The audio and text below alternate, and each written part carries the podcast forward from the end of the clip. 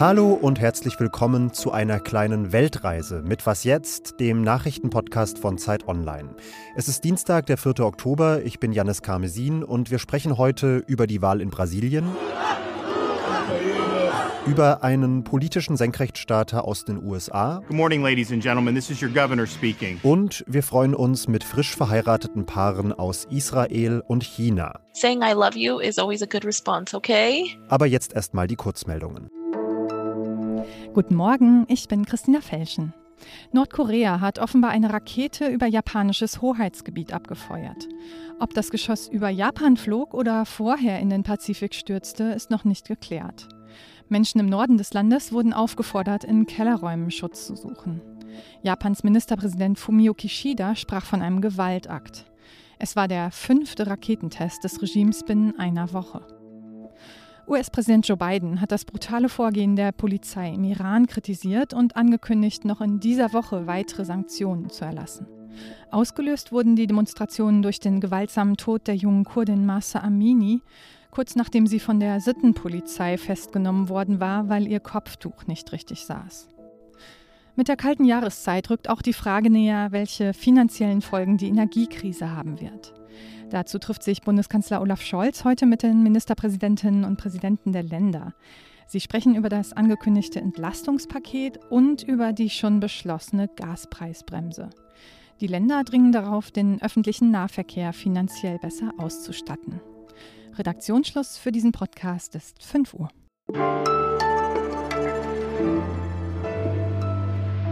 Großer Jubel in Sao Paulo in der Nacht auf Montag. Die AnhängerInnen des linken Kandidaten für die Präsidentschaftswahl, dem Ex-Präsidenten Lula da Silva, bejubeln hier Lulas Sieg im ersten Wahlgang. Aber das Ergebnis ist knapper, als in den Prognosen vorhergesagt war. Lula hat gut 48 Prozent der Stimmen geholt, Amtsinhaber Jair Bolsonaro etwa 43 Prozent. Das heißt, keiner der beiden hat eine Mehrheit und deshalb müssen beide Ende Oktober in eine Stichwahl gehen. Ich spreche über diese Wahl im größten Land Lateinamerikas mit Azadeh Pejman, eigentlicher Was jetzt Host, aber aktuell für ein paar Monate als Korrespondentin in Brasilien. Hallo Azadeh. Hallo Janis. Wie hast du denn das Land am Wahlabend und am Tag danach so erlebt? Also der Wahlabend selbst, der war ehrlich gesagt ziemlich aufregend, weil es einfach sehr, sehr knapp war. Also die Wahlurnen, die haben ja um 17 Uhr geschlossen und um, also ich glaube bis 20 Uhr sah es noch so aus, als würde Bolsonaro vorne liegen und das Ganze hat sich dann quasi nochmal umgedreht, dann ab 20 Uhr ungefähr äh, war dann Lula vorn. Es war schon sehr, sehr viel Spannung auf jeden Fall das ist jetzt so ein Ergebnis, das beide irgendwie als Erfolg verkaufen können, aber der richtige Erfolg ist es dann doch nicht, nämlich ein Sieg im ersten Wahlgang, auf den beide gehofft hatten. Wie haben die beiden Kandidaten und ihre Lager dieses Ergebnis denn verkauft? Lula hat schon noch so die Hoffnung gehabt, dass es keinen zweiten Wahlgang brauchen wird, also dass er es quasi direkt im ersten Wahlgang schafft und über 50 Prozent der Stimmen einholen wird. Und danach hat er eben gesagt, dass der Sieg jetzt nur aufgeschoben sei, also er habe jetzt noch 30 Tage mehr Zeit, um Wahlkampf zu machen und ist auch sicher, dass er gewinnen wird. Bolsonaro wiederum sieht sich bestätigt an seiner Kritik an den Umfrageergebnissen. Er hat ja immer gesagt, dass die nicht stimmen und dass sie nicht der Wahrheit entsprechen. Und jetzt nach dem Ergebnis sieht er sich darin natürlich bestätigt. Jetzt wird ja entscheidend sein für den zweiten Wahlgang, in welche Richtung sich die Menschen drehen, die am Wochenende für die kleineren Kandidatinnen und Kandidaten in Anführungsstrichen gestimmt haben. Lässt sich da schon eine Tendenz ausmachen, in welche Richtung die wahrscheinlich eher neigen dürften? Also Ciro Gomez, der hat sich noch nicht festgelegt, äh, wen er jetzt von beiden empfehlen würde und das ist auch noch nicht so ganz klar. Aber Simone Tebic, äh, die hat sich schon zumindest so weit festgelegt, dass sie angedeutet hat in einem Interview gestern, dass sie Lula unterstützen wird.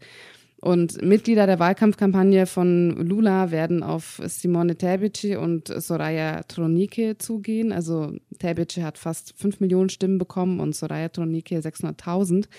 Das sind rechnerisch gesehen auch eben genau die Stimmen, die ihm noch fehlen, um über die 50-Prozent-Hürde zu kommen. Dementsprechend setzen die WahlkampfmitarbeiterInnen von Lula eben genau darauf, dass die WählerInnen dieser beiden Kandidatinnen quasi zu Lula hinüberwandern. Dieser Wahlkampf war ja schon extrem polarisierend vor diesem ersten Wahlgang. Jetzt spitzt sich alles noch mehr auf diese beiden Kandidaten zu. Was glaubst du, erwartet da Brasilien in den nächsten vier Wochen? Ich gehe mal sehr stark davon aus, dass Lula, wie er es ja auch bisher eigentlich schon getan hat, sich äh, im Wahlkampf darauf bezieht, dass als er quasi noch Präsident war, alles viel besser war, die wirtschaftliche Lage unter anderem.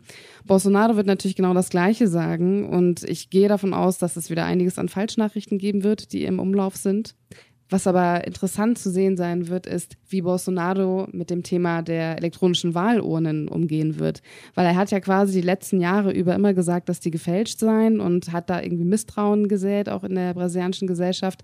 Und wenn jetzt aber die Ergebnisse für ihn sprechen, ist natürlich die Frage, wie er dann den Diskurs führen wird. Und wenn Sie noch mehr über das polarisierte Brasilien lernen möchten, dann sollten Sie sich Asadis Langfolge vom vergangenen Samstag anhören. Die ist auch nach dem Wochenende, nach dem ersten Wahlgang weiterhin aktuell.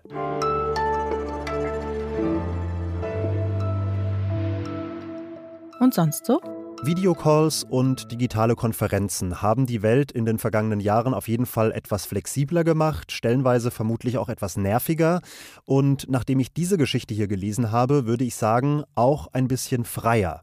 Der US-Bundesstaat Utah hat Anfang 2020 Eheschließungen, also Hochzeiten per Videocall eingeführt.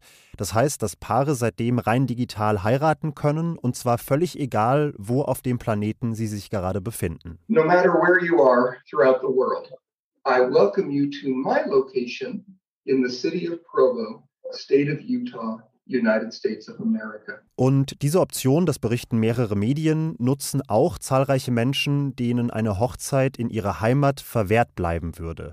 Zum Beispiel gleichgeschlechtliche Paare aus China, wo schwule und lesbische Paare nicht heiraten dürfen, oder Paare aus Israel, wo zum Beispiel keine Ehen zwischen Menschen verschiedener Religionen möglich sind. Für Paare aus China ist das vor allem ein symbolischer Akt, muss man sagen, denn der chinesische Staat erkennt die Heiraten nicht an. In Israel ist das aber ab sofort anders. Da hat ein Gericht vergangene Woche geurteilt, dass die Eheschließungen in Utah mit den religiösen Ehen im Inland gleichgestellt werden müssen.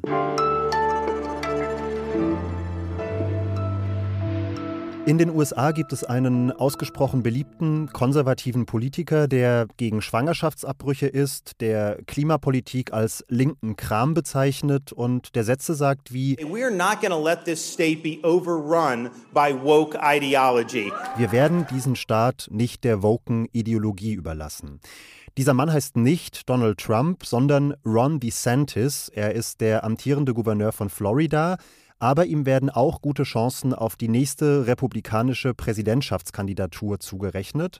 Und deshalb schauen wir ihn uns einen Monat vor den wichtigen Midterm-Wahlen in den USA heute mal genauer an mit unserer US-Korrespondentin Rike Havertz. Hallo Rike. Hallo. Ganz knappes Porträt. Wer ist dieser Ron DeSantis? Über Ron DeSantis muss man wissen, dass er auf jeden Fall sehr viel möchte. Er möchte nämlich eigentlich gerne Präsidentschaftskandidat werden.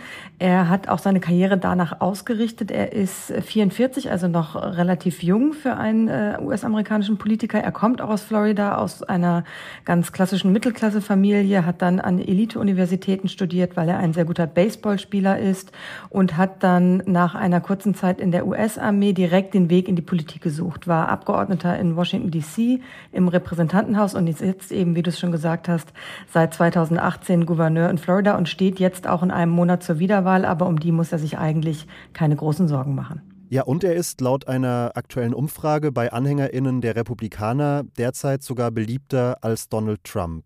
Wie macht er das? Also, was hat er, was Trump vielleicht nicht hat?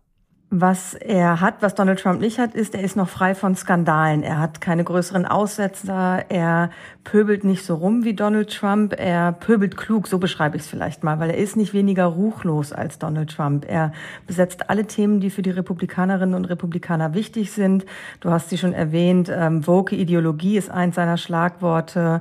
Er ist äh, immer ganz vorne mit dabei zu sagen, Florida ist ein ganz freier Staat. Er hat sich sehr früh gegen jegliche Corona-Maßnahmen in Florida ausgesprochen und hat gesagt, wir sind hier ein freier Staat und damit hat er sich total beliebt gemacht und ähm, er ist eben sehr ruchlos, aber er ist glatt dabei, er ist besser vermittelbar als Donald Trump und das macht ihn gerade attraktiv für viele. Und wie verhält er sich zu Trump? Der scheint ja irgendwie inhaltlich schon ein Vorbild für ihn zu sein, aber er ist ja auch mit Blick auf die Präsidentschaftskandidatur ein Konkurrent.